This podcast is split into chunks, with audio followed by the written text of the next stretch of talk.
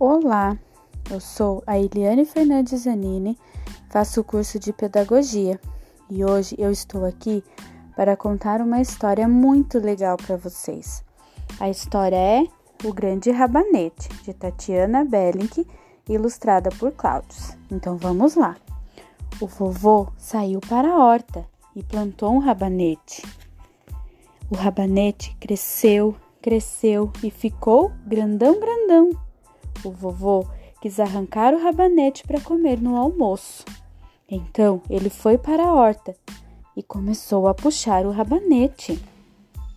Puxa que puxa e nada do rabanete sair da terra.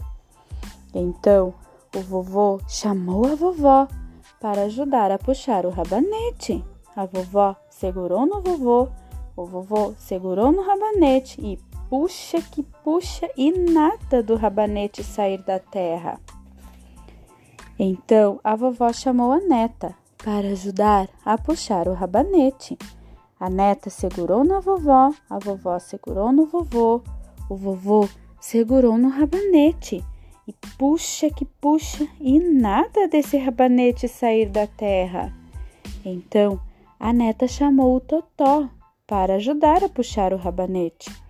O Totó segurou na neta, a neta segurou na vovó, a vovó segurou no vovô e o vovô segurou o rabanete. Puxa que puxa e nada do rabanete sair da terra.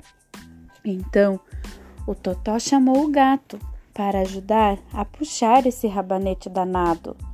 O gato segurou no totó, o totó na neta, a neta na vovó, a vovó no vovô e o vovô no rabanete.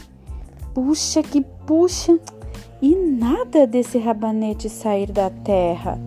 Então o gato chamou o rato para ajudar a puxar o rabanete.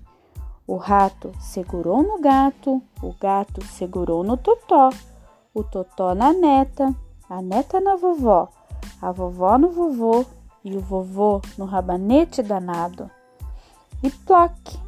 Arrancaram o rabanete da terra.